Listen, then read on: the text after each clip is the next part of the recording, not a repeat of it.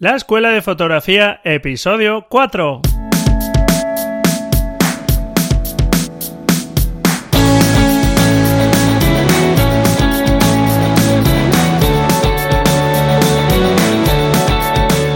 Bienvenidos a este nuevo episodio de la Escuela de Fotografía, un podcast donde poder aprender fotografía desde cero y donde nos centramos en lo que consideramos más importante, en lo que muestran tus fotografías, no tanto en la técnica que es importante y hay que ir aprendiendo y dominando poco a poco, pero que no es lo más importante. El objetivo de la fotografía no es que aprendas a manejar una cámara de fotos, sino que aprendas a expresarte visualmente. En el episodio número 2 vimos los fundamentos básicos de la captura fotográfica, los parámetros más importantes de tu cámara para poder ser creativo a la hora de realizar nuestras fotografías. Ahí tienes realmente lo básico de la captura fotográfica y te puedo asegurar que si sueles utilizar solamente los modos automáticos de tu cámara te estás perdiendo las posibilidades creativas de tu cámara y te recomiendo que eches un vistazo a ese episodio para conocer esos parámetros que son muy pocos y que te van a ayudar a controlar creativamente tu cámara. Naturalmente quedan algunas cuestiones técnicas por ver. En un único episodio no se puede recoger completamente todas las cuestiones técnicas. Está lo fundamental y quedan algunos otros conceptos como los pasos de luz, compensar la exposición, algunos temas de enfoque que ya veremos próximamente.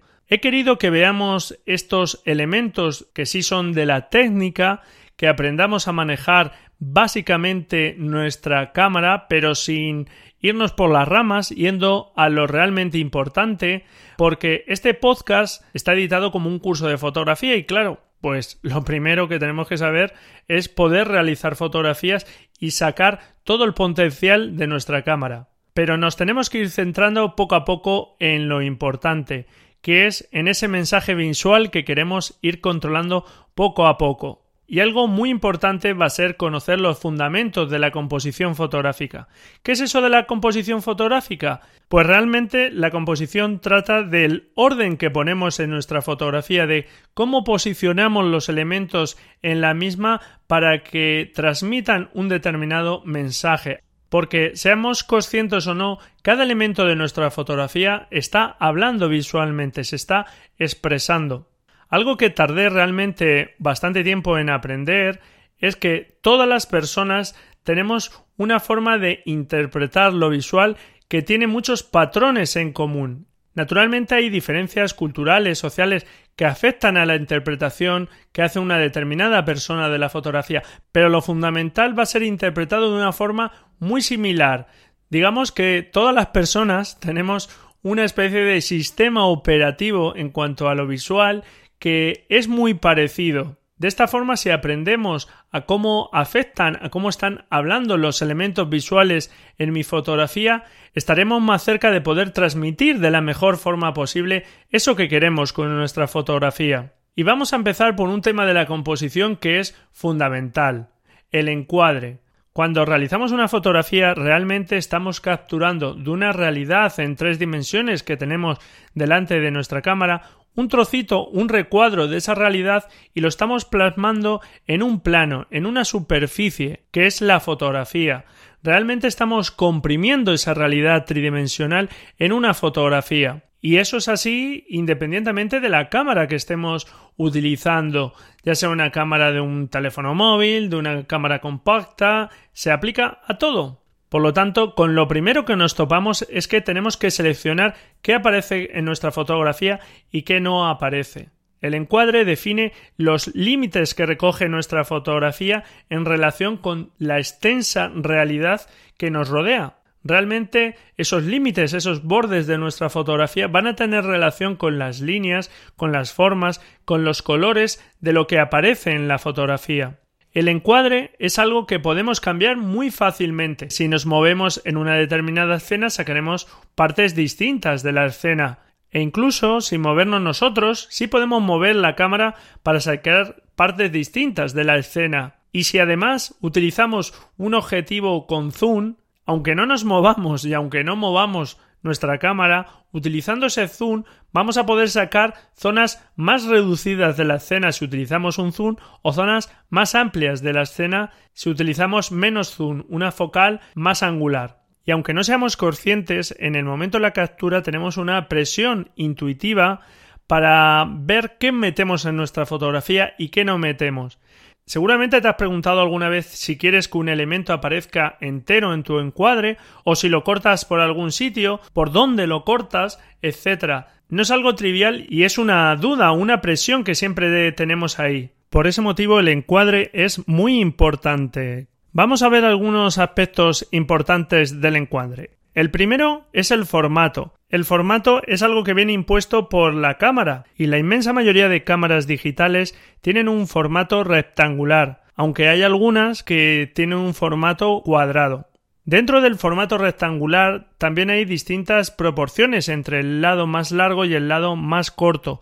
Así, una habitual es 3 medios, es decir, si proporcionalmente el lado largo mide 3, el lado corto mediría 2. Esta proporción de 3 medios proviene de las cámaras analógicas de 35 milímetros, cuya película, cuyo fotograma medía 24 por 36 milímetros. Hoy día la mayoría de cámaras digitales permiten configurar el formato que queremos de encuadre. Así, aunque una cámara tenga un formato 3 medios, digamos, de forma nativa, de forma estándar, podemos configurar seguramente en ella a través de los menús un formato de 4 tercios que es algo menos alargado que la proporción 3 medios y que se ajusta más a los formatos de impresión o por ejemplo 16 novenos o incluso 1 a 1 en ese caso lo que haría la cámara es desechar una parte de su formato nativo, es decir, que si era tres medios y ponemos tres cuartos, como no es tan alargado, lo que haría es eliminar o no tomar unas partes de los laterales. Realmente lo que estamos haciendo es perder un poco de píxeles de la imagen porque estamos reduciendo realmente el tamaño de la imagen. Independientemente del formato de la captura, nosotros vamos a poder después, mediante programas, ya sea Photoshop o cualquier programa de editor básico, vamos a poder recortar partes de la fotografía de la imagen. Es lo que se llama reencuadrar la fotografía. ¿Para qué recuadramos realmente una fotografía? Para quitar partes que no interesan de la fotografía, que están ahí, que le hemos recogido, pero que luego decidimos que no nos interesan, o bien para cambiar ese formato. Por ejemplo, si hemos capturado en un formato 4 tercios, pero queremos hacerlo más panorámico, podemos después recortar la imagen para hacerla más panorámica. Aunque realmente con el reencuadre puedas ajustar el formato o quitar elementos que no te hayan gustado de tu fotografía, mi consejo no es que confíes después en el reencuadre para arreglar una captura. Mi consejo es que te centres todo lo posible en que el encuadre que estás tomando sea realmente el que más te guste. Por eso me gustaría que cuando tomamos nuestra fotografía pensemos un poco más. Antes de apretar el botón de disparo, revisa un poco tu encuadre, a ver si aparece algo por un borde que no quieres que esté, o todo lo contrario, aparece casi cortado cuando te gustaría que se mostrase más. Esto es algo que parece que puede hacer que tardemos mucho más en fotografiar y es cierto que al principio nos puede ralentizar un poquito, pero conforme vayamos cogiendo esa soltura lo vas a hacer de forma natural, no lo vas a pensar y sin embargo vas a tener ya fotografías que se ajustan más ya desde la captura a lo que estás buscando. Un tema a tener en cuenta es que cuanto mayor es la diferencia entre el lado mayor y el lado menor de nuestro rectángulo, más impacto tiene sobre el mensaje de nuestra fotografía. Así, por ejemplo, las tomas panorámicas se utilizan casi exclusivamente para tomas de paisajes. Es muy difícil encajarlo en otro tipo de fotografías.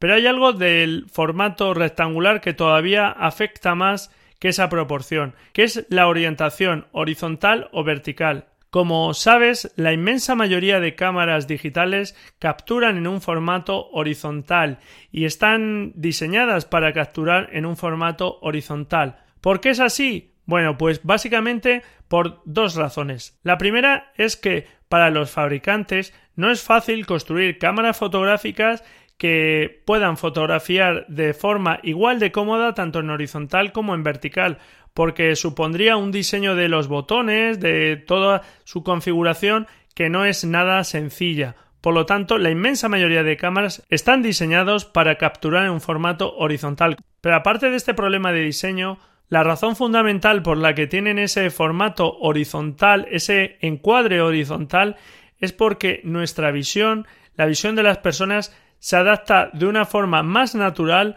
a una toma horizontal. Solemos ver de una forma más natural de lado a lado, no tanto de arriba hacia abajo por las particularidades de la, forma con la que vemos a través de nuestros dos ojos de una forma binocular, se aproxima más a esa forma rectangular horizontal. Sin embargo, el encuadre vertical para nosotros es un poco más extraño. Nos obliga a hacer una lectura de abajo hacia arriba o de arriba hacia abajo que es un poco menos natural. Sin embargo, este tipo de encuadres es el que se necesita y el que se precisa para las portadas, por ejemplo, de libros y revistas. Por lo tanto, sí que tiene su valor y su interés, naturalmente. El encuadre vertical enfatiza más los elementos verticales y el encuadre horizontal enfatiza más los elementos horizontales. Por ese motivo solemos tomar la fotografía de nuestros paisajes en un formato horizontal. Sin embargo, el formato vertical es capaz de mostrar más el interés tanto del primer plano como del fondo, incluso de las nubes.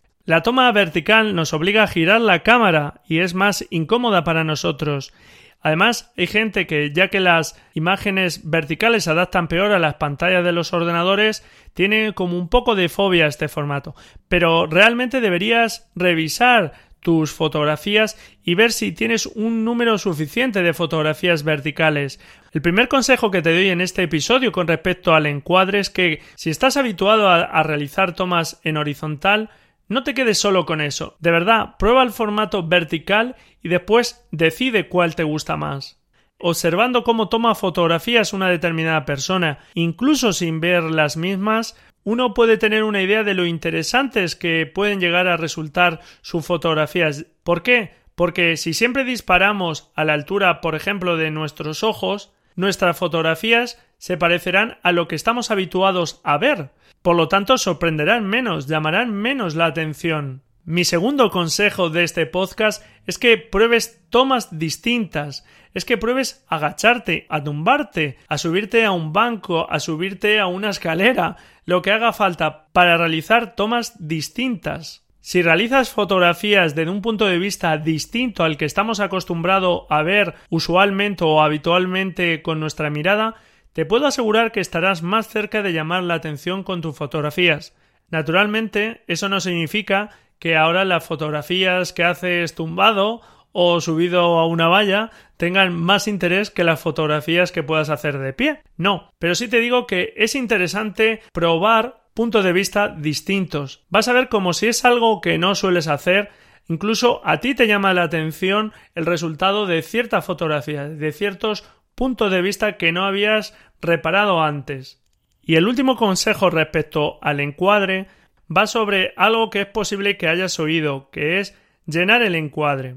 Algo que te voy a aconsejar y que vamos a ver a lo largo de este curso de fotografía es que menos es más. Es importante que en muchas de nuestras fotografías dejemos claro cuál es el centro de interés, qué es lo que queremos mostrar. Porque muchas veces si queremos sacar muchos elementos en una fotografía y no nos centramos en aquello que queremos mostrar, estaremos perdiendo parte del mensaje porque una persona que vea esa fotografía verá muchos elementos y no sabe cuál es el principal y no sabrá dónde estamos nosotros centrando nuestra atención.